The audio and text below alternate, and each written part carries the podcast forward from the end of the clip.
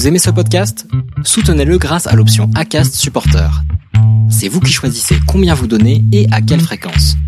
Cliquez simplement sur le lien dans la description du podcast pour le soutenir dès à présent. Hiring for your small business? If you're not looking for professionals on LinkedIn, you're looking in the wrong place. That's like looking for your car keys in a fish tank. LinkedIn helps you hire professionals you can't find anywhere else, even those who aren't actively searching for a new job but might be open to the perfect role. In a given month, over 70% of LinkedIn users don't even visit other leading job sites. So start looking in the right place. With LinkedIn, you can hire professionals like a professional. Post your free job on linkedin.com slash people today. Allez, aujourd'hui, nouveau podcast et je suis avec euh, Rémi, Rémi Brassac, euh, qui euh, est un auditeur du podcast et on a été mis en relation par par Simal parce que tu es aussi un athlète euh, élite. Hein on peut, ça y est, tu rentres dans cette catégorie-là maintenant, hein, je pense, avec ton palmarès qui est récent mais qui est quand même impressionnant. comment vas-tu, Rémi? Bah écoute, ça va plutôt bien. J'avais, je sors d'une petite semaine de repos après une course un peu intense à Annecy. Euh, donc on reprend doucement, mais, mais la forme est là, ouais. T'as fait, euh, as fait le fameux euh, tour du lac, hein, à Alors, pas le demi-tour du coup. Moi, je faisais le marathon, la marathon race, ouais. Alors avant qu'on parle de, de qu'on rentre dans le dur, hein, qu'on parle course à pied, euh, vie de famille, vie professionnelle, mise au sport euh, et tous les sujets qui vont nous intéresser aujourd'hui, est-ce que tu pourrais te présenter s'il te plaît? Euh, Oui, bah quelques mots. C'est, euh, je suis euh, co-gérant d'un magasin de cycles sur la ville de Mans dans Lozère. Euh, j'ai attaqué la course à pied, le trail il y a peu de temps, on va dire, comparé à, à certains autres athlètes. Euh, j'ai une compagne depuis de longues années maintenant, même si on n'est pas marié et j'ai un petit enfant de 4 ans et demi. Euh, voilà, qui que ce soit ma, ma compagne ou, ou, Nathan, ils me suivent sur quasiment tous mes déplacements. Donc ça c'est un gros point positif pour moi. Euh, et voilà, bah, écoute, j'essaye aussi de, de faire de mieux en mieux. Euh, et, euh, et, on ne sait pas jusqu'où ça va nous mener, mais bon, pour l'instant, les, les résultats sont pas trop mal. Alors parle-nous de justement ta, ta mise au sport. Comment est-ce que c'est arrivé et, euh, et puisque tu dis que c'est assez, récent, ça date de quand et comment est-ce que c'est arrivé? Bah écoute, c'est assez récent ouais parce que euh, si on consulte euh, mon ITRA, je pense que j'ai des courses côté ITRA que depuis 2017 ou 2018. Il euh, y a rien avant. Euh, en fait, c'est venu bah, tout simplement. je faisais pas mal la fête avant, pas beaucoup de sport, un tout petit peu de vélo, mais c'était vraiment euh, rien de rien de fou. Je sortais une fois par semaine ou grand max euh, deux fois le week-end, mais c'était vraiment à titre amateur et, et sans aucun objectif de performance. Euh, et puis euh, voilà, un jour je me suis un peu repris en main en voulant perdre quelques kilos en trop et en, en essayant d'avoir une hygiène de vie un petit peu plus un peu plus saine. Ça a été quoi cet élément euh, déclencheur? C'est toi qui t'es dit toi L'élément déclencheur de, de, retrouver une vie un peu plus tranquille, euh, ouais, ça c'est moi qui me le suis euh, mis en tête. Après, le, le gros élément déclencheur sur, on va dire, la compétition, euh, c'est une course, voilà, à côté de chez moi qu'on a fait, qu'on a fait, c'était un duo en fait. Et donc avec mon frère qui qui courait depuis quelques temps, lui, on s'est dit, bah, on peut aller faire ça euh, c'est dans trois semaines ou, un mois, tu essayes de le préparer un peu et on va faire cette course. Et euh, finalement, bah, tu vois, c'est quand même une course du, euh, quartier, hein. mais il y avait une centaine d'équipes et je crois qu'on finit cinq ou sixième. Donc à partir de là, avec trois semaines de course dans les jambes, je me suis dit, oh, bah, on va essayer de, courir un petit peu plus et de, voir qu'est-ce que qu'est-ce que ça peut donner. Et voilà. Et, ton, et ton frère, il était, euh, ton frère, il est, il a, il a quoi comme niveau? Il, euh... il court bien hein. en ce moment là. C'est un peu compliqué pour lui euh, professionnellement de trouver du temps, mais mais c'est un, c'est un, c'est un bon coureur hein. sur les courses euh, locales. C'est quelqu'un qui joue devant.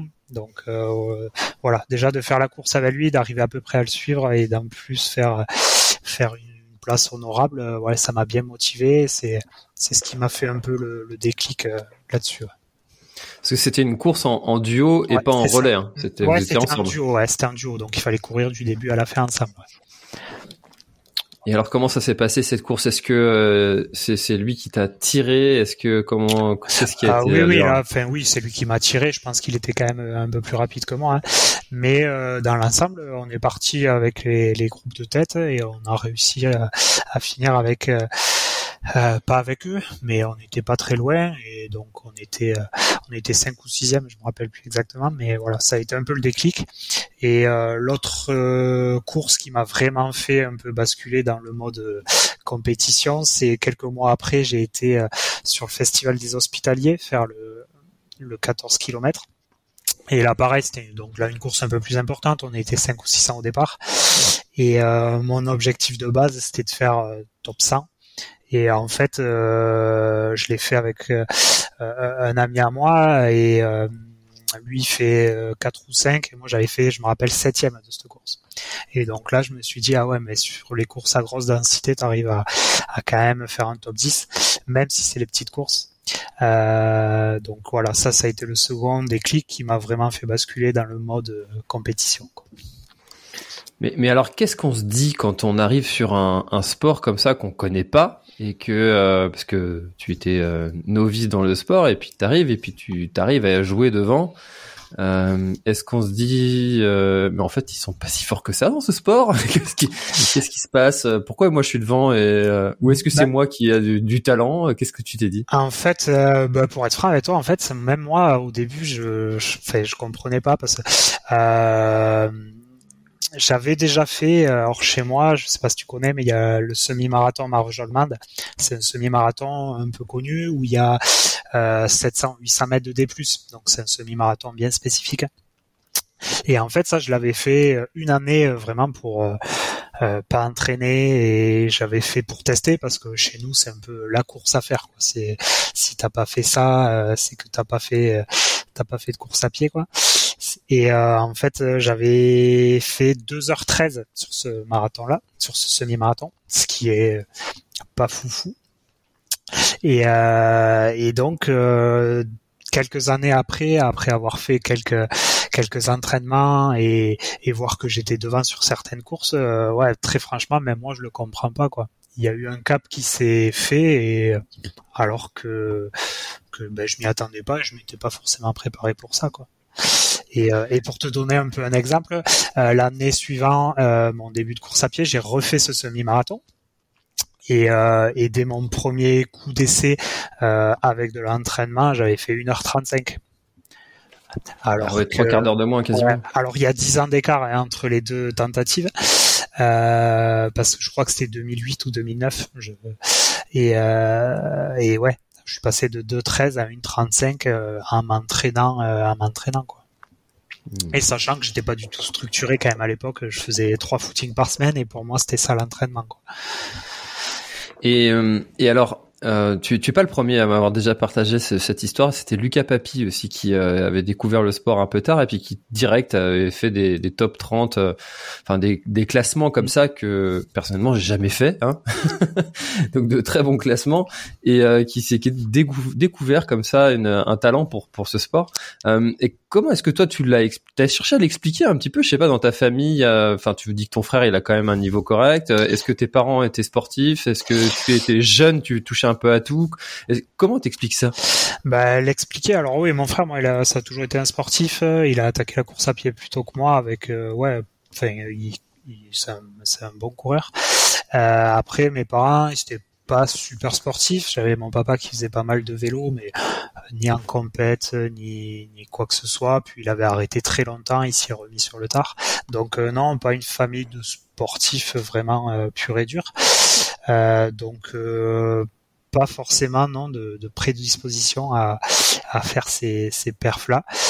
Euh, donc euh, non, c'est un peu inexpliqué, mais euh, mais ouais, comme je te dis, moi au début, euh, mes premières cours, je me suis dit mais qu'est-ce qui se passe quoi? Parce que les dernières fois que j'avais couru, j'étais complètement collé, et et dix ans après, en reprenant de la course à pied, j'arrive à être devant quoi.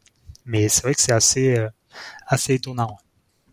Et, et, en vélo, tu as, ce niveau aussi euh, euh, qui, est, qui est correct ou? Ah, Alors nous, avec, on va sûrement en reparler après, mais avec mon entraîneur, on intègre euh, énormément de vélo sur ma préparation. Euh, donc, euh, je vais pas dire que j'ai le même niveau en vélo parce que si je devais faire des courses avec du niveau national ou international, je serais pas parmi les les, les top cycliste, mais oui, en vélo, j'arrive à avoir un niveau assez sympa. Alors justement, allons-y. Euh, tu, as eu le, déclic de te dire, euh, ça y est, j'ai peut-être une carte à jouer en faisant euh, trois footings par semaine. Il faudrait peut-être que je structure un peu plus mon entraînement. Et vient l'arrivée de Patrick Bringer, qui est maintenant ton entraîneur. Qu'est-ce que ça a changé pour toi? euh, alors juste pour préciser, avant que je communique avec Patrick, euh, les, je m'étais fait pendant un an et demi moi-même mes plans d'entraînement en structurant du coup plus que des footings, en faisant des séances, en faisant un vrai planning à respecter jour par jour.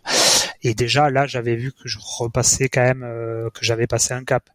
Euh, J'étais passé de faire des top 5 euh, dans les courses locales à faire euh, la dernière grosse échéance que j'avais fait en me préparant moi-même, c'était la MCC, c'est le 40 km du de l'UTMB qui fait Martigny Chamonix et j'avais fait quatrième scratch là.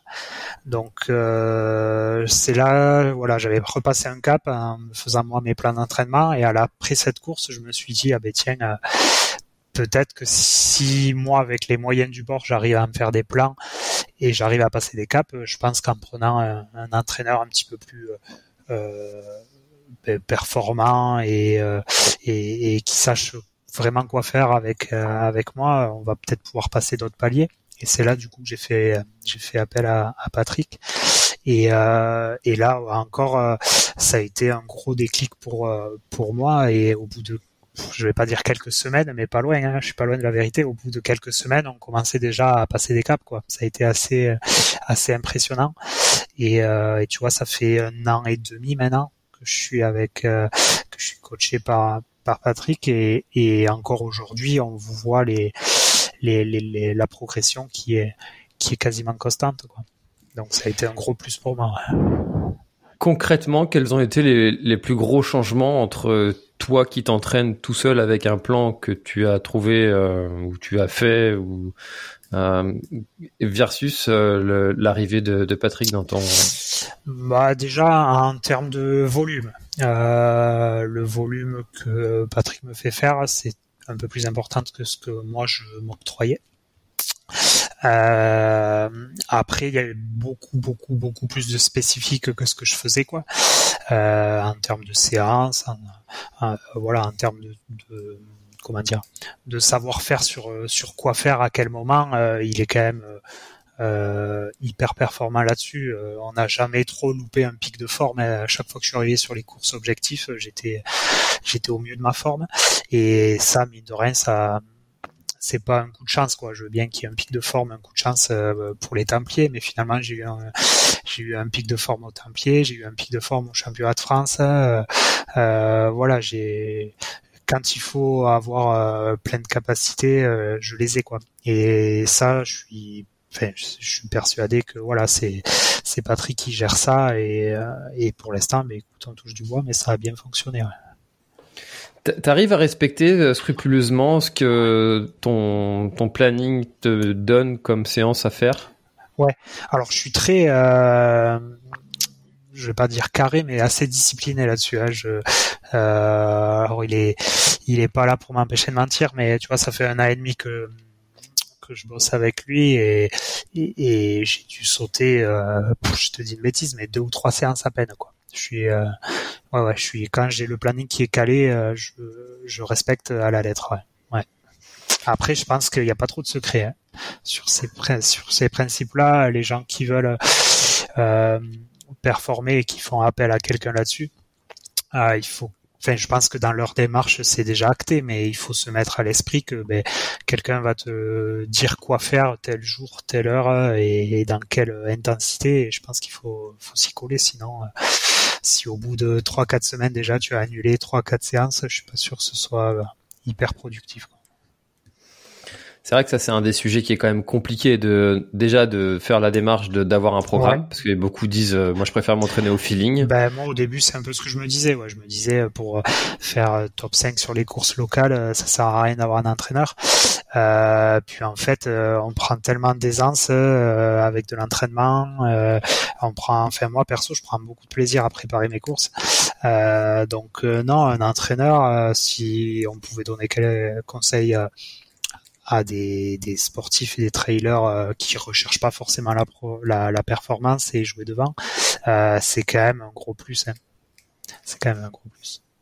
C'est vrai que quel que soit en fait euh, l'objectif euh, qui se prépare, hein, d'avoir un, un, plan, un programme, quelque chose qui structure l'année en fait, parce que ça, ça se ça se joue à l'échelle de l'année. Hein.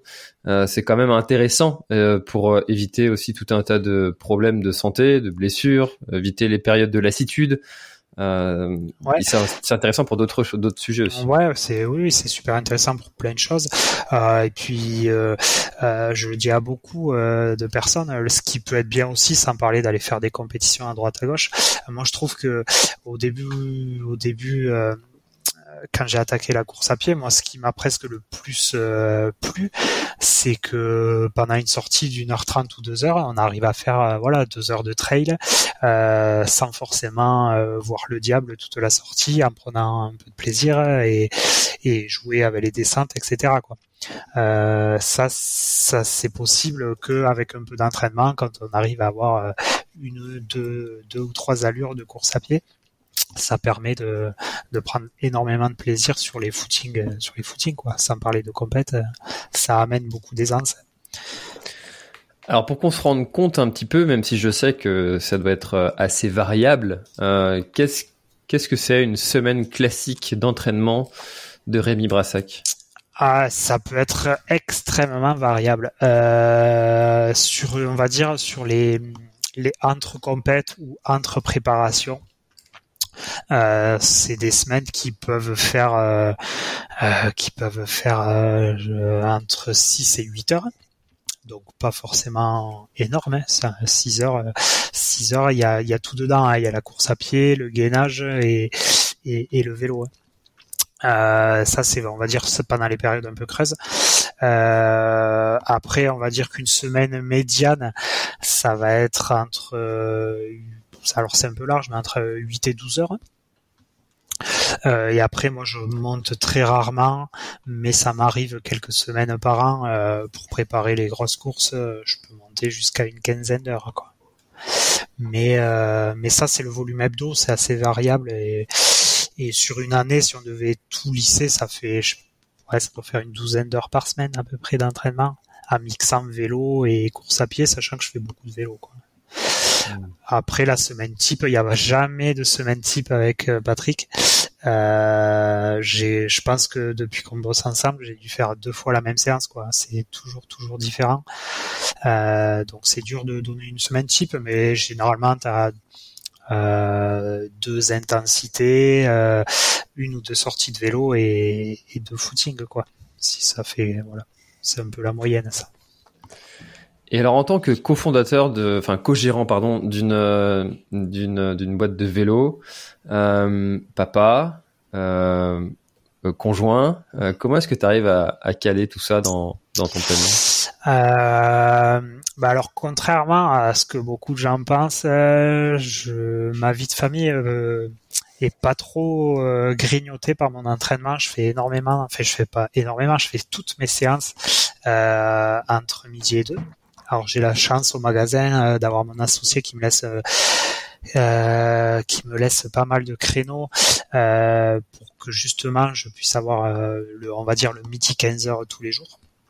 Et moi, entre midi et 15, j'ai largement de quoi faire les séances que, que j'ai à faire. Et donc ça ça grignote pas trop ma vie perso puisque que je sois à la maison tout seul entre midi et 15 ou ou, à courir dans les bois, euh, finalement, c'est neutre pour eux. Et après, ben, il y a que le week-end. Le week-end, euh, euh avec Patrick, on a instauré le fait que le dimanche, j'ai à minima la demi-journée l'après-midi de famille, on va dire, de repos. Donc, hormis sur les courses où ça prend un peu de temps, j'arrive à bien gérer tout ça. Et après, j'ai la chance aussi d'avoir ma femme qui m'accompagne sur toutes mes courses et tout. Donc, voilà, on essaye de, de, mixer un peu tout ça. Les courses, généralement, on essaye de prendre trois, quatre jours de de repos et de location. Comme ça, on fait la course et derrière, on profite de deux, trois jours du, du paysage et du pays euh, dans lequel on est, quoi. Ta femme est sportive aussi, elle aime bien. Euh, elle, court un petit peu, ouais, elle court un petit peu. Euh, et là, du coup, pareil, tu vois, pour pour te te donner un exemple, elle me suit partout. elle vient, on va à Chamonix faire le marathon du Mont Blanc là dans trois semaines. Et du coup, elle va faire le petit 10 km la veille. Comme ça, voilà, on fait elle fait une course la veille, moi je fais le marathon et on a pris deux jours derrière pour pour profiter un peu de Cham. Ça, c'est vrai que c'est un sujet des fois que euh, j'en avais parlé justement avec Laure Desmurs aussi, qui est athlète euh, Simalp, euh, d'avoir son conjoint qui est euh, qui est sportif aussi. C'est certains disent ah, j'aimerais bien que mon conjoint fasse du sport et puis et puis puisse me comprendre, m'accompagner, etc. Mais des fois, ça peut être aussi problématique parce que ça soulève des sujets de qui va s'entraîner pendant qu'il faut garder le, euh, bébé qui reste à la maison. Bah alors moi, ma ouais, euh, Violaine, elle euh, court pas assez pour qu'on ait un problème de planning sur le sur l'aspect sportif. Euh, on arrive toujours à lui trouver euh, les petits créneaux qu'elle a besoin. Euh, après, Laure et Martin, c'est différent, puis c'est deux, deux athlètes élites, donc en termes de, de créneaux horaires, c'est plus compliqué pour eux. Pour moi, d'un point de vue sport, c'est assez facile à gérer. par contre, en termes de en termes de comment dire de suivi. Euh, euh, moi, je, je l'ai déjà dit sur certains sur certains articles dans lesquels on en parlait, mais euh, si j'avais pas mon petit et ma femme qui m'accompagnent sur mes courses et qui soient avec moi sur sur mes décisions que je prends sur les entraînements, etc. je, je le dis haut et fort, jamais je ferais ce que je fais, quoi c'est c'est trop compliqué de laisser tous les week-ends euh, euh, la famille à la maison, toi de partir à Annecy, à Chamonix ou je ne sais où. Euh, fait, il faut pas que ce soit un sacrifice pour la famille. Euh, fait, moi, je le à titre perso, je deviendrai jamais pro, je deviendrai jamais champion du monde. Donc euh, pour moi, c'était la, c'est la condition. Quoi. Le jour où j'ai ma femme et mon petit qui, qui disent stop, euh, je suis pas sûr de continuer les, les, le rythme, en tout cas, d'entraînement que j'ai aujourd'hui. Je pense que c'est la clé. Enfin, c'est, c'est une clé maîtresse, c'est que tout le monde soit ok. Quoi. C'est vraiment une décision euh, qui est difficile à prendre parce que finalement le, le sport ça va être un besoin personnel de pour toi.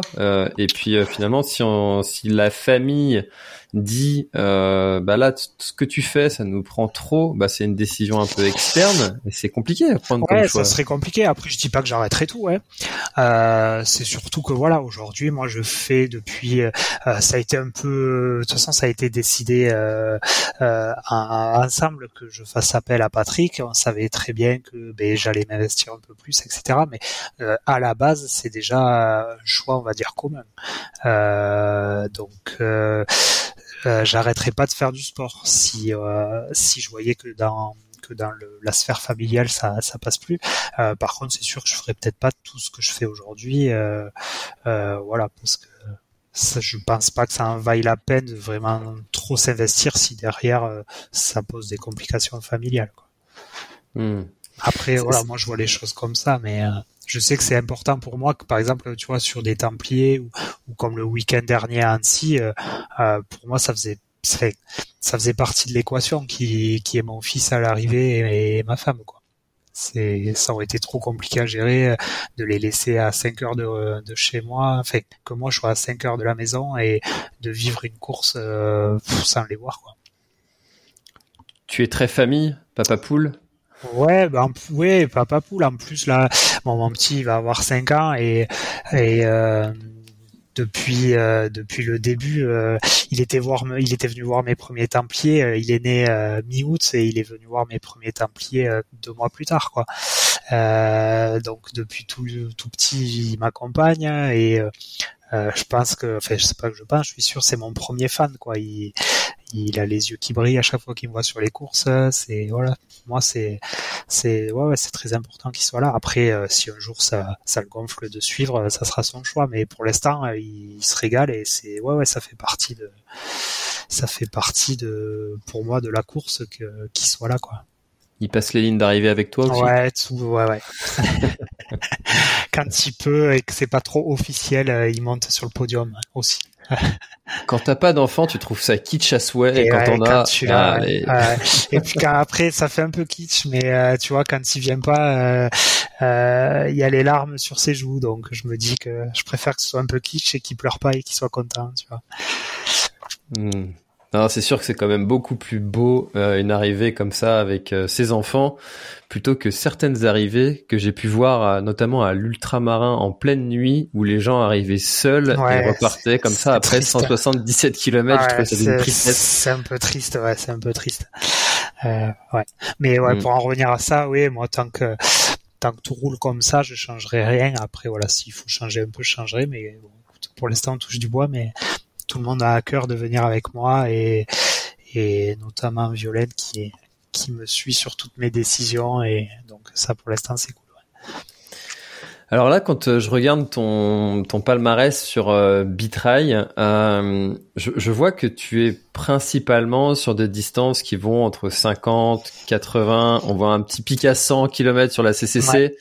Euh, voilà, tu restes sur des trails long à petit ultra, on va dire. Est-ce que est-ce que euh, c'est une volonté de monter progressivement en distance ou finalement c'est des distances qui te plaisent et tu veux rester là-dessus?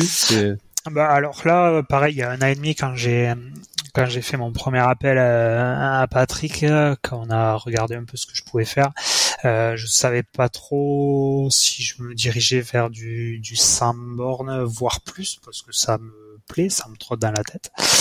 Euh, donc on a décidé de faire une première année en mixant un peu tout, en faisant des 30, des 40, des 50 et de faire une CCC à 100.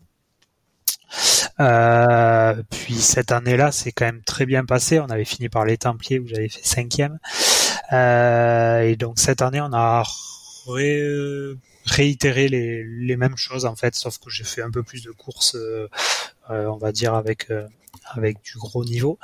Euh, mais tu vois, je vais faire, enfin, j'ai fait la, la marathon race en Golden Trail, je vais faire le marathon du Mont Blanc, pareil sur le sur la Golden Trail, ça va de nouveau être 40 bornes. Et euh, fin août, je me suis re, réaligné sur une CCC. Euh, après, euh, j'aime bien ces formats-là. Ouais, le 40, 60 bornes, c'est quelque chose qui me plaît bien. Je pense que je suis un peu plus performant sur le 60, 70, voire 80 euh, que sur un 40. Mais euh, voilà, ça permet quand même de garder un, peu de vitesse, un peu de dynamisme et, et ça c'est pas mal. Après, pour l'instant, euh, CCC, ça va être le max en kilomètres. Euh, L'an prochain, on a déjà défini un peu ce qu'on voulait faire euh, euh, avec Patrick, donc on va rester sur ces formats-là pour l'instant. Ouais.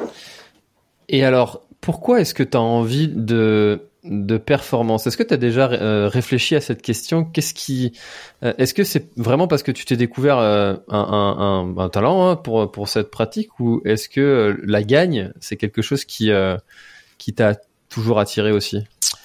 Bah oui, la gagne ça m'a toujours attiré. Après, j'ai toujours été quelqu'un qui aimait bien faire les choses, que ce soit euh, euh ben, dans ma vie euh, de, de, couple, de famille, euh, mais aussi professionnelle. Quoi, j'ai toujours voulu bien faire les choses et être être être bon dans ce que je faisais. Donc, ben, un sport, ça s'est déteint. Euh, après, voilà, comme je te disais, le fait euh, de rattaquer un peu la course à pied en 2018, enfin 2017-2018, et de pouvoir être devant, ben ouais, ça m'a, c'est assez, assez grisant hein, quand même hein, de faire des courses euh, quand tu joues euh, aux avant-postes. C'est, c'est, enfin moi je trouve ça vraiment, vraiment grisant quoi. Ça, c'est, c'est, vraiment top. Euh, et euh, encore plus en ce moment où j'arrive, ben, tu vois, comme championnat de France, d'avoir fait euh, les derniers kilomètres et, et m'être bagarré avec des gars comme Martin Kern. Euh, ben, pour moi, ça paraît fou, quoi. Tu m'aurais dit ça il y a il y a il y a trois quatre ans, euh, jamais de la vie, jamais de la vie, j'aurais j'aurais espéré faire ça, quoi. Et, et, je sais que voilà, tu vois, la Maxi Race, bon, à la fin, j'ai un peu craqué là, mais je jouais le top 10 sur la marathon race et je courais avec voilà des Arnaud Bonnet. on a fait le début de course avec Anto Felbert. Enfin, c'est rien que le fait de dire que je puisse faire euh, quelques kilomètres avec eux et des fois jouer des places avec, euh, bah, pour moi c'est fou quoi. Et euh, c'est c'est vraiment excellent à vivre et pour l'instant tant que j'ai un peu cette cette ces pépites dans les yeux là quand je cours avec des gars comme ça, ben, je continue à m'entraîner pour continuer à, à rester avec eux. Quoi. Des fois, tu as un petit peu le, le syndrome de l'imposteur, de dire euh, qu'est-ce que est-ce que je suis vraiment euh, ouais, carrément. Alors l'imposteur non, parce que je sais que j'ai quand même beaucoup bossé avant. Euh, par contre, j'ai fait peut-être un petit peu moins maintenant, et d'ailleurs c'est peut-être ce qui m'a fait perdre pas mal de place sur la marathon race. Mais euh, tu vois, par exemple, les Templiers, ça a été vraiment ma première belle euh, belle perf au, niveau national, euh, même si j'avais bien réussi la Cité de Pierre en début de saison, mais euh, on va dire que Cité de Pierre euh, début de saison et, fin de saison 2022 du coup au Templier, j'y suis parti en étant en faisant en, ayant en tête que je faisais pas le poids quoi. Euh, ça, j'étais, alors pas syndrome de l'imposteur du coup, mais pour moi j'étais pas capable de pouvoir faire ça avec des gars comme ça quoi. Euh, ça a un tout petit peu changé cette année euh, parce que maintenant je sais que je euh, sur les belles journées rivaliser avec avec des bons coureurs. Mais ouais l'an dernier je sais que la, première année avec Patrick pour moi j'allais sur toutes les courses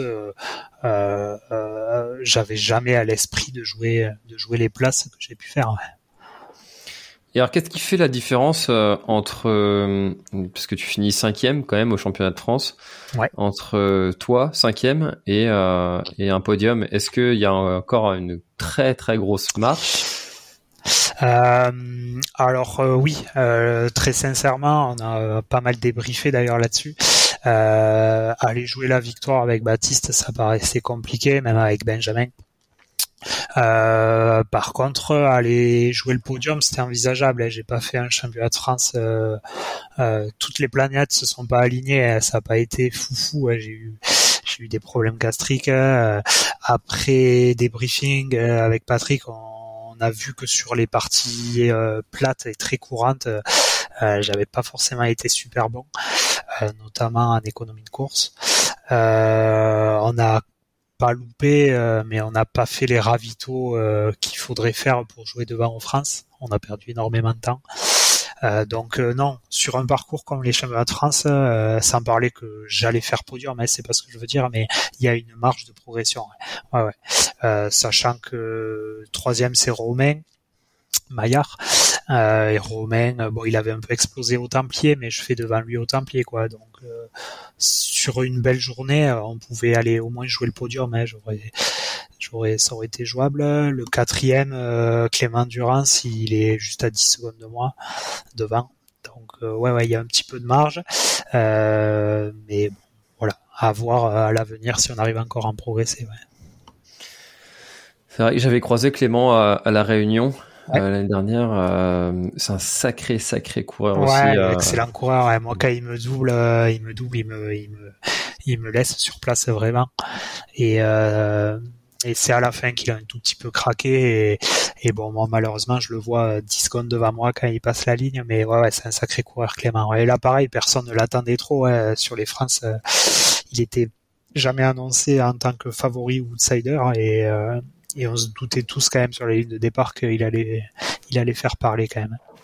Je, je, de mémoire, je crois que c'est un marathonien de et, euh... je connais pas, je le connais pas personnellement. On a juste euh, parlé vite fait à l'arrivée des France. Je le connais pas perso, mais euh, Nico Martin, qui le connaît lui, euh, m'avait dit que ça allait, euh, qu'il fallait faire attention à Clément parce que ça allait fumer. Et oui, en effet, il a fait quand même parler à poudre.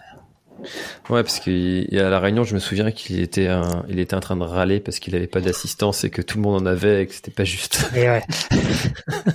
je me rappelle de lui pour ça.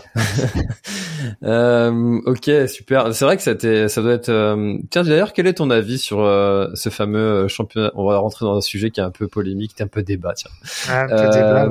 Et le championnat de France de trail, est-ce que tu crois que c'est vraiment l'endroit où, euh, où tous les meilleurs Français se, se, rejoignent. Quel est ton avis sur les circuits comme ça? Alors que dans le vélo, tu vois, c'est très cadré, c'est très normé, tout ça. Ouais. Euh, alors, du coup, là, on parle du championnat de France, mais pas forcément celui de la Cité de Pierre. Tu es...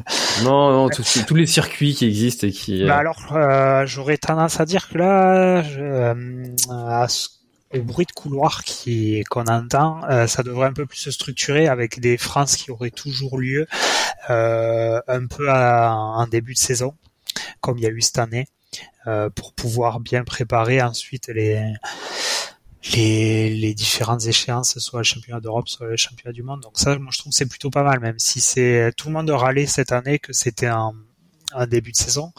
Euh, sauf qu'on s'est rendu compte sur la ligne de départ qu'il n'y avait jamais eu autant de densité sur un championnat de France. Euh, alors certes, il manquait les les top guns, euh, par exemple sur le long, les Thibaut, les Garivier. Donc il manquait quand même quelques grosses pointures, mais par contre en termes de densité, ça avait jamais été aussi élevé quoi. Donc moi je suis plutôt partisan de faire ce type de d'organisation avec un France en début de saison. Euh, comme ça, ça laisse le temps, mais soit ceux qui sont qualifiés de préparer leurs Europes ou leur monde, et ceux qui sont pas qualifiés, ben ça leur laisse le temps de préparer euh, euh, des, des, UTMB, des échappées belles tranquillement quoi. Donc ça, mmh. c'est plutôt bien. Après, moi, je suis d'avis qu'il faut, il faut qu'il y ait un championnat de France avec un très gros niveau, quoi. Il faut que ce soit un peu la, course à gagner. Euh, ça permet d'avoir quand même un, maillot bleu, blanc, rouge sur les épaules. Donc euh, le fait de le pas de l'officialiser, mais que ça devienne vraiment euh, la course du mois de, je te dis bêtise, de, mars-avril, et que tout le monde vienne, euh, ça fera que augmenter les performances et, et ça fera que, que du bien au trail, quoi.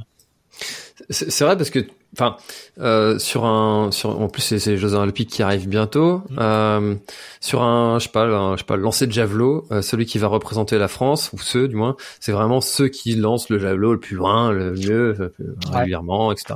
Euh, si jamais un jour le trail arrive au JO, là, le, le, le, champion de France euh, ne serait pas forcément euh, le meilleur de France parce qu'il n'y a pas tous les meilleurs qui sont réunis ensemble. Et ça, je trouve ça un peu dommage et je, te rejoins complètement dans le fait où euh, ça doit devenir le rendez-vous des athlètes élites, quoi. Mais ouais, ouais, pour moi, ça serait la ça serait ce qu'il faut faire. Après, je pense que cette année, hein, ça a passé un, un petit cap sur ce sujet-là. voilà, il y avait quand même énormément de densité. Nous, on était très dense sur le long il manquait juste euh, voilà les je pense pour que ce soit vraiment un championnat exceptionnel il manquait 3 4 ou 5 coureurs à 910 tra. Euh, par contre on l'a vu sur le cours euh, sur le cours je pense que enfin, il faudrait qu'on ait des championnats de France tous tous les ans comme on a eu cette année sur le cours quoi.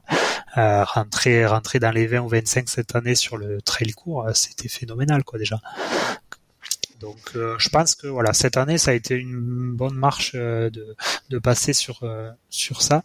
L'an prochain je crois et j'ai entendu parler que ça serait un peu la même la même base sur les en termes de date et de, de sélection en tout cas. Donc je pense qu'on va dans le bon sens. Je, te rejoins parce que quand tu vois l'écart qu'il y a entre les coureurs, entre le premier et, le, et le dixième, bah, c'est pas non plus des écarts euh, qui sont euh, qui sont lunaires quoi. Euh, ouais ouais non, non. et puis euh, si tu avances dans le classement, on va prendre le championnat de France court parce que c'est là où il y a le plus de, de densité, mais euh, t'as des gars qui sont dans les 20-25 qui doivent avoir presque 850 d'ITRA quoi. C'est c'était c'était monstrueux hein, le, le, la densité qu'il y avait. Ben, c'est une très bonne nouvelle que ce sujet, euh, que le trail se structure euh, quand même de, ouais, je pense que C'est pas mal, ouais. Hmm. Alors, euh, comme je le disais au tout début de l'épisode, euh, on a été mis en relation par par Simalp. Euh, comment est-ce que s'est fait la, la rencontre et, et est-ce que tu aurais une petite anecdote à, à nous partager entre Simalp et toi? Ben oui, la rencontre en fait ça a été ben, au moment où j'ai voulu un peu me structurer un peu plus, où je regardais un peu les euh, pour prendre un entraîneur. Ça s'est fait ça en fait après que j'ai fait quatrième sur la MCC. Euh, on est rentré en relation avec Flo, le, le team manager, euh, et le feeling c'est enfin, est passé direct avec lui. On s'est, on avait un peu les mêmes visions des choses et, et ça s'est très bien passé euh, dès le premier contact téléphonique. Euh, donc ça a été euh, pour moi, enfin c'était complètement une nouveauté hein, parce que avant j'avais un club pour prendre ma licence, mais c'est tout quoi. J'avais ni entraîneur ni partenaire pour avoir des, pour avoir ne serait-ce qu'un short. voilà, je m'achetais, enfin, je m'achetais tout et j'avais aucun aucun partenaire matériel.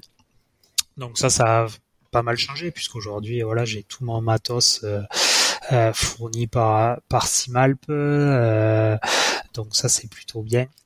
ensuite avec Flo, ouais, on a une, enfin avec Flo et même tous les athlètes, hein, on a on a une relation qui est qui est assez proche et on a toujours tendance à dire qu'on fait partie d'une famille, mais c'est vrai que c'est c'est assez sympa. On a un groupe WhatsApp où on, où on rigole bien ensemble, où chacun prend des nouvelles de tout le monde. Enfin, c'est assez, c'est assez familial comme structure.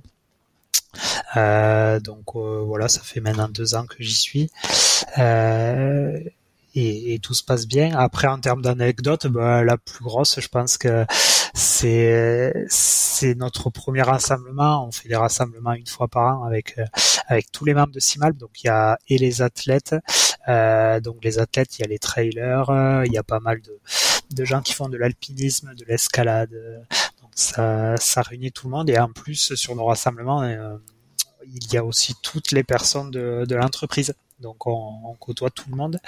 Euh, c'est assez sympa à vivre. Et en fait, notre premier rassemblement, c'était au mois de, c'était fin mars début avril, et on avait euh, loué un gîte euh, euh, dans le Vercors. Et en fait, les deux trois jours qu'on a passé, ça a été les deux trois jours. Il y a eu une tempête de neige fantastique sur le Vercors. du coup, on était plus ou moins bloqué dans notre gîte. C'était au sommet, festé dans un, col du Vercors. Donc, impossibilité de descendre dans les vallées.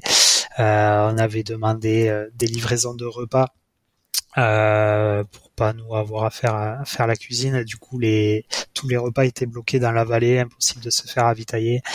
Euh, et au final, ben, on a passé trois jours dans le gîte. Quoi. On, est sorti faire un running dans 80 cm de neige.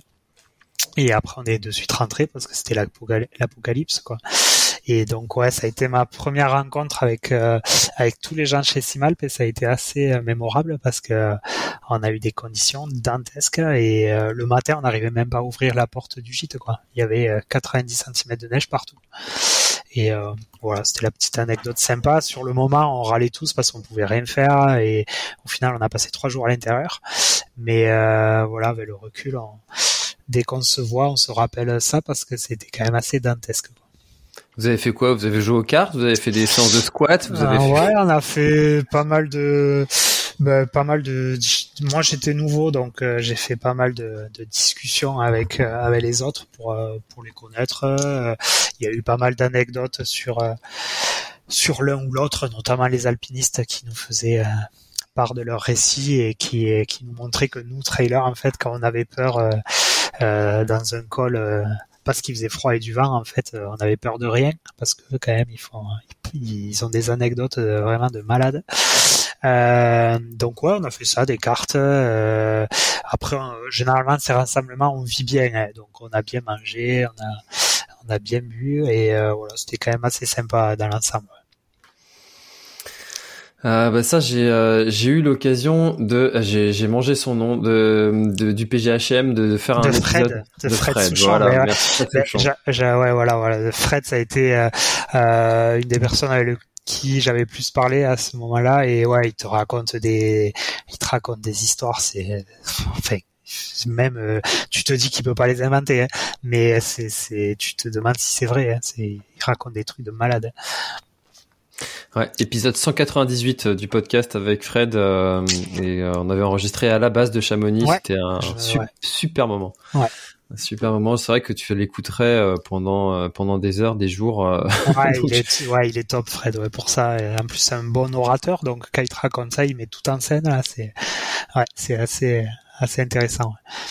Moi, j'aime bien ces gens-là qui tu sais pas trop s'ils en rajoutent ou mais en fait à la limite tu t'en fous tant que t'as l'histoire qui, qui, te, saisit un peu que tu te, tu te fais prendre et puis c'est pas grave. Ouais, après connaissant Fred, euh, c'est ça. Ouais. Après connaissant Fred, je pense pas qu'il en rajoute. Hein.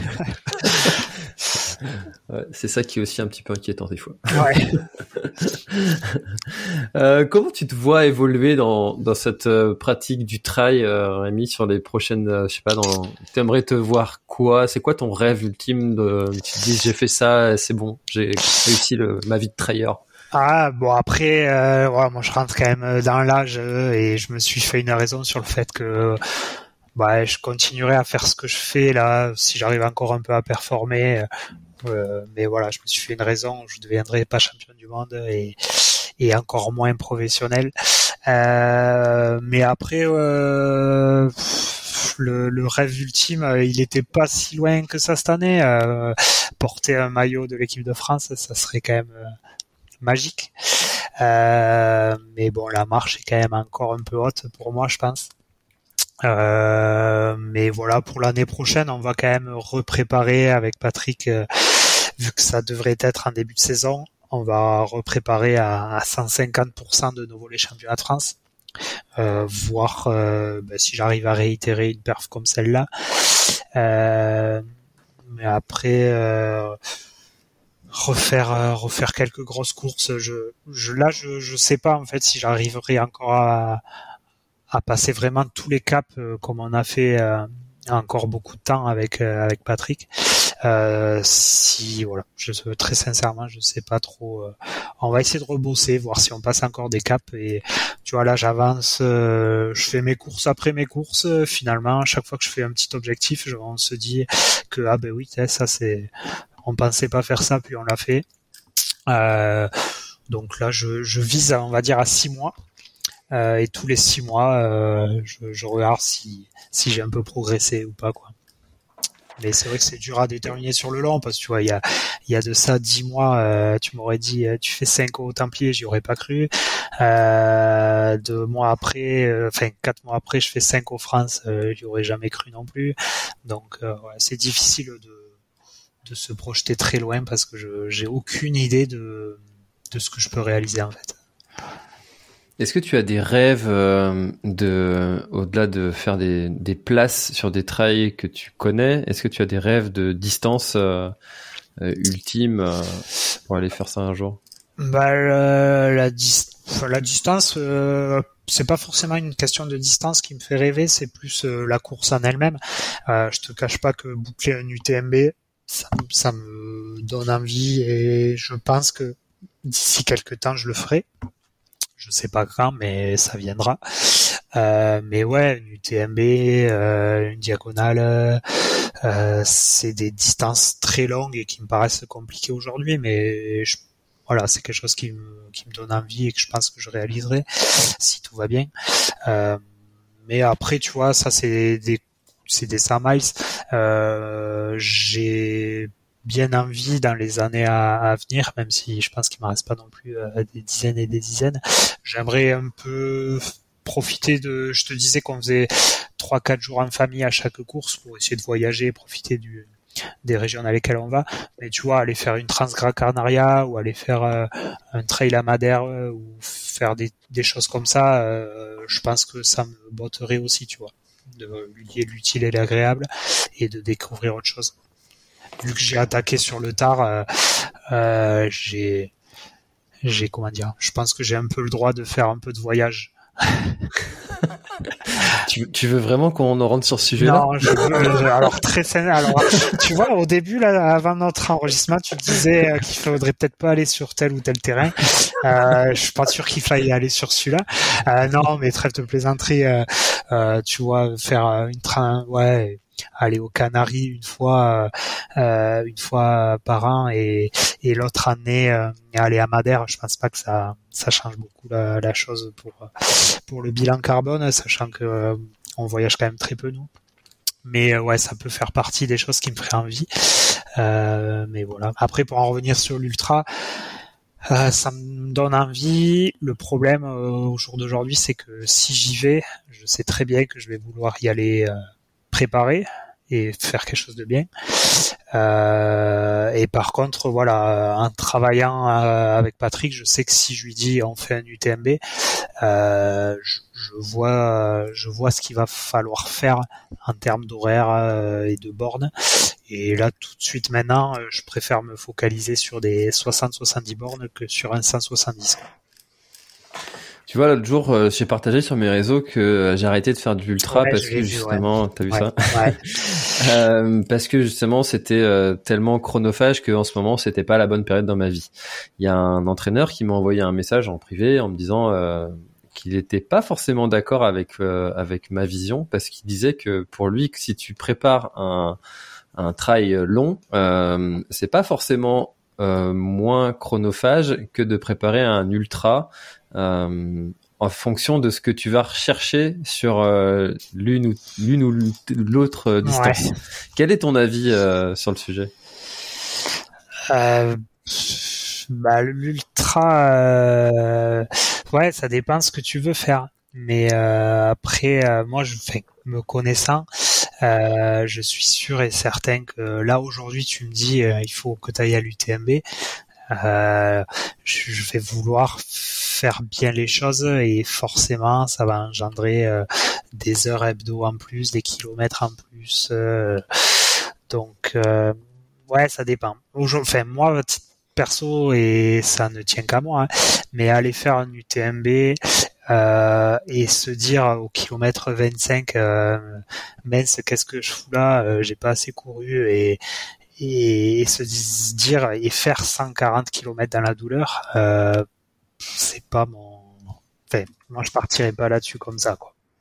Après, je comprends qu'il y ait des gens euh, qui qui partent sur une UTMB et qui se disent, ben écoute, je fais une rando et et quand ça pète, ça pète et je rentre tant bien que mal en faisant des siestes, en faisant des des arrêts de une heure à chaque euh, camp de base. Je comprends aussi, mais voilà, moi moi ça sera pas si un jour je vais là-dessus, ça sera pas mon mon raisonnement en tout cas. Ouais, tu vois, ça c'est ça c'est vraiment une des façons de voir euh, le sport que tu pratiques et qui sont vraiment mais tellement divergentes entre. Euh... Ouais, mais voilà, c'est pour ça que je répète que c'est que moi mon approche. Hein. Euh, je comprends, euh, je comprends hein, qu'il y ait des gens qui aient pas 15 heures par semaine pour préparer une UTMB. Et je pense qu'en plus avec 15 heures, je suis un peu loin de la loin de la loin de de la vérité. Donc je comprends qu'il y ait des gens hein, qui fassent leur sport par toute la semaine euh, gentiment et qui se disent bah, je vais faire euh, une grosse course juste pour prendre du plaisir à voir des paysages et, et si je passe les portes horaires tant mieux si je les passe pas tant pis quoi. Ça je comprends, je comprends. Après voilà moi c'est pas du tout ma vision des choses. Tu vois, entre un Bernard Mermisol qui termine la diagonale en 23h14 et euh, le dernier qui met 66 heures. ouais, mais c'est fantastique. Hein. C'est incroyable. Moi, je euh, Beniat, c'est énorme ce qu'il fait parce que ben il arrive à tordre ce gros chantier en 23 heures. Euh, mais mais le gars qui fait 76 heures là-dessus, euh, c'est un exploit aussi, hein, parce que moi personnellement, tu me dis tu vas faire une diac, tu mets 76 heures, euh, je prends pas l'avion. Hein. Euh, non mais voilà, fait, voilà 76 heures, c'est 66, ouais. 66 pardon, c'est fou.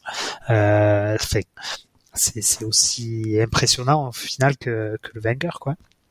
C'est vrai qu'en termes de résistance, faut être fort. Hein. Ah ben ouais, ben, et puis mentalement. Hein mentalement, euh, tu restes 66 heures euh, dans un sentier, euh, sachant que la diag, la diag, c'est pas le, c'est pas un chemin de grande randonnée, quoi. C'est, c'est usant, c'est physiquement et mentalement, il faut être énorme là-dessus. Hmm.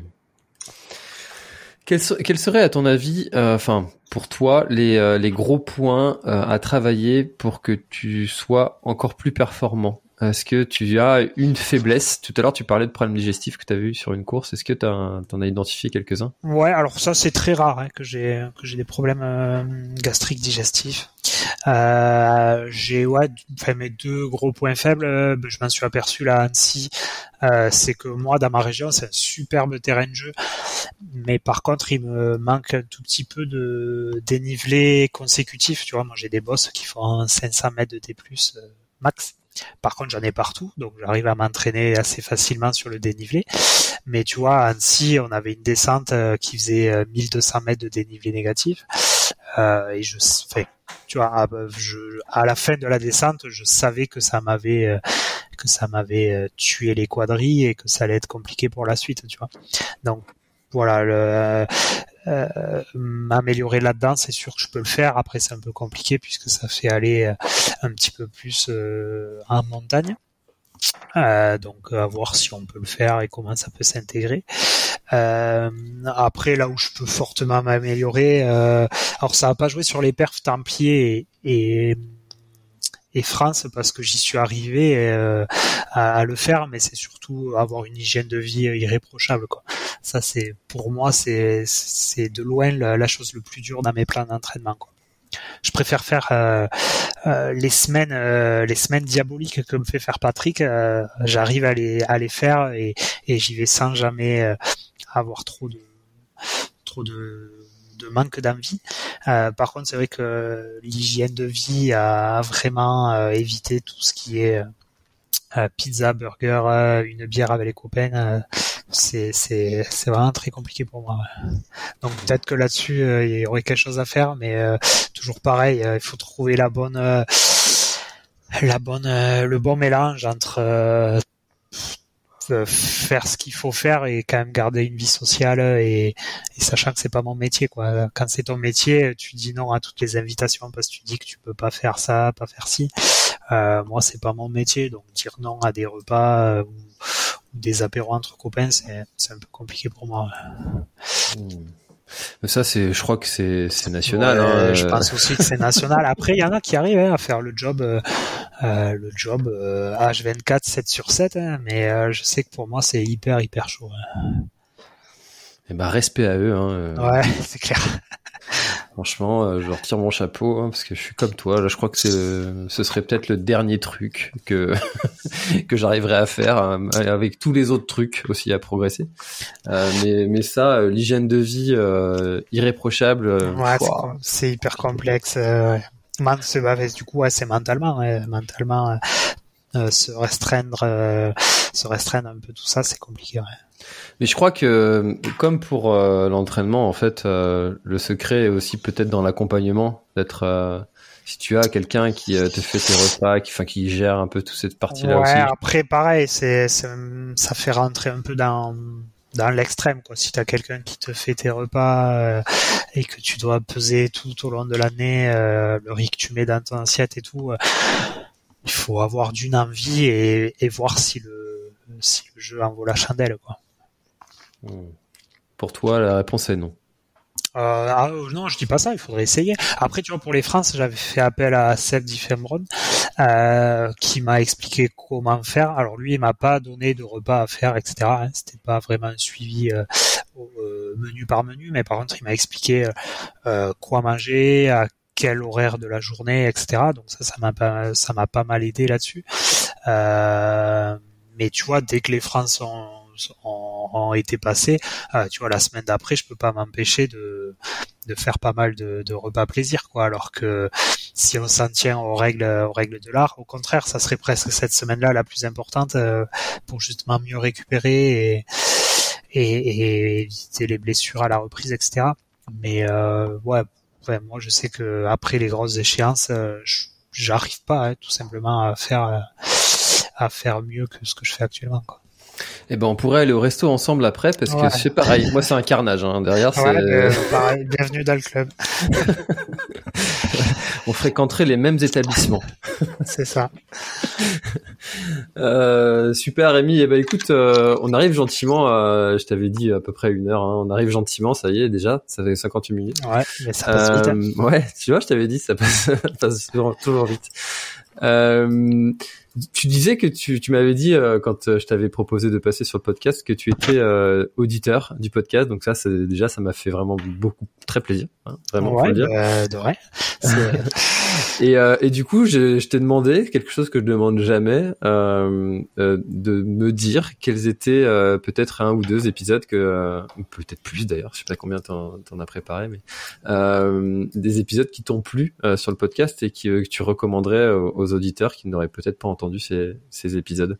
Euh, ouais, bah après, euh, ouais, j'écoute régulièrement. hein, de toute façon, euh, euh, moi sur mes longues sorties, j'ai toujours un peu les écouteurs à portée de main. Après, les épisodes à conseiller, bah après ils sont tous pas mal. Il y a pas, tu te fais pas un épisode en te disant bon celui-là il sera nul, tant pis je le mets. Après, moi j'avais bien aimé, ben, on en parlait tout à l'heure, celui de Fred Souchon. Euh, puisque pareil, il raconte euh, bah, les anecdotes que moi il m'avait racontées euh, pendant notre épisode des jeux. Il en raconte euh, quelques-unes sur ton entretien, donc il y en a. c'est pas mal, notamment celle où il se fracture la cheville en plein milieu des montagnes. Euh, euh, euh, c'était au Népal ou à l'Himalaya, je me rappelle plus. En Ça, parapente, c'est- ouais, en parapente, ouais, ils se fracturent. euh, ils sont, euh, je crois qu'ils marchent, je veux pas dire de bêtises, mais deux ou trois jours euh, non-stop avant de trouver euh, la, la première maison où ils peuvent appeler les secours. Quoi, c'est assez, c'est assez dantesque le truc. Euh, donc celui-là il était vraiment pas mal l'épisode. Moi, ça m'a bien fait rigoler. Euh, J'avais beaucoup aimé celui que tu as fait avec Christophe Basson aussi. Euh, et le ça c'est un tout récent que j'avais que j'ai bien aimé celui avec Germain Grangier aussi qui est qui est pas mal il me fait bien rire Germain il a toujours un, un humour un peu décalé c'est sympa c'est vrai que celui avec Germain, j'étais inquiet au début. euh, ouais Qu'est-ce qui va me sortir comme dinguerie? Ouais, c'est ça. Tu sais jamais trop à quoi t'attendre. Mais euh, j'aime beaucoup. Alors, je l'ai jamais côtoyé, j'ai jamais fait de course avec lui, mais c'est c'est un de mes de mes athlètes euh, presque préférés. Ouais, il a l'air très sympa et puis il a toujours ouais, c'est son humour un peu décalé. Tu sais jamais s'il rigole ou pas. Euh, c'est ouais, j'ai bien aimé en tout cas le, le podcast que t'as fait avec lui. ouais. Hmm. Mais c'est très récent, non? C'était il y a c'était il y a il y a une semaine ou quinze jours, non? Que tu Ah oui, fait je crois que Ouais, que c'est un des derniers, là, ouais. Ouais, c'est un des derniers. Ah, ouais, je Ouais. l'ai écouté, euh, je l'ai écouté il y a pas très longtemps. Il est sorti le 20 mai. Ah, mais tu vois, ouais, je l'ai Donc il y a écouté. 15 jours. Ouais, c'est ça. Mais il est très bien. Ouais. Bah écoute, euh, et puis c'est vrai celui, que de, celui de Fred, il est quand même à écouter, hein, parce que s'il y en a qui veulent des des petites histoires euh, euh, croustillantes sur ses aventures, hein, c'est assez. euh, des fois, ça sort du réel. Hmm. J'ai- je me suis dit qu'à la prochaine fois que j'allais à Chamonix, il faudrait absolument que je retourne enregistrer un épisode avec Fred parce que pour qu'on continue euh, euh, les petites histoires de Ah ouais, c'est ça. Ouais. tu peux faire des tomes. euh, tu fais Ouais. tome 1, tome 2. C'est ça. Euh, bah écoute, euh, Rémi, euh, merci beaucoup de ton temps, d'avoir pris sur ta, ta pause de. Bah, de rien, avec plaisir. C'était c'était vraiment un très bon moment. Est-ce que tu aurais quelque chose à, à ajouter pour clôturer notre notre échange? Bah non, écoute, je pense qu'on a fait le tour à peu près de tout, de tout. euh, donc euh, non, rien à rajouter, si ce n'est prendre peut-être mon exemple sur euh, les gens qui se mettent sur le sport un peu tard. Euh, ben, si avec un peu d'entraînement, un peu de volonté, euh, on arrive, on arrive quand même à, à changer un peu le cours des, le cours des choses au fil du temps, quoi. Ouais, t'es un petit peu comme mon copain Thomas Bio qui il y a trois ans faisait 150 kilos et qui maintenant euh, Ouais, il a- termine euh, un ultra. Je, je connais. Ouais. Voilà. Mais ouais, ouais, voilà, ça. Alors, je veux pas être un exemple pour tout le monde, mais voilà, s'il y en a qui se, qui se, on peut se découvrir euh, sans parler d'être hyper performant. euh, on peut devenir un sportif sympa. euh, voilà, à tout, à tout âge. Eh ben merci beaucoup Rémi, merci beaucoup à, à Flo et Simalp de façon générale de nous avoir mis en relation. Et puis euh, bah écoute, euh, à bientôt, peut-être euh, sur tes prochaines courses. Et puis euh, je suivrai ton, ton évolution en espérant pour toi que tu mettes ce maillot bleu blanc rouge un jour. Ouais, bah, écoute, c'est un rêve. Après, euh, on, on verra si ça peut se réaliser, même si ça paraît un peu, un peu utopiste. Eh ben ouais, faut vivre avec des rêves, hein, comme on dit. hein. Voilà, c'est ça. ouais. Et encore Allez. merci à Flo et tous les athlètes Simalp. euh, de m'avoir mis en relation. C'est, ça fait passer un bon moment. Allez, merci Rémi. À bientôt. À bientôt. Ciao. Hey, it's Danny Pellegrino from Everything Iconic. Ready to upgrade your style game without blowing your budget? Check out Quince. They've got all the good stuff, shirts and polos, activewear and fine leather goods, all at 50 to 80% less than other high-end brands. And the best part? They're all about safe, ethical and responsible manufacturing. Get that luxury vibe without the luxury price tag. Hit up quince.com slash upgrade for free shipping and 365 day returns on your next order. That's quince.com slash upgrade. Voilà, l'épisode est terminé. J'espère qu'il t'a plu. Je t'invite à aller checker NAC, comme je t'en ai parlé au tout début de l'épisode, avec le code PlanetTrail, P-L-A-N-E-T-E-T-R-A-I-L. Tu auras moins 15% sur ta commande. Et moi, je te souhaite un très, très, très, très, très bon footing, très bon trajet. Bref, ce que tu es en train de faire, je te le souhaite un très bon. Allez, à bientôt dans un prochain épisode. Bye bye.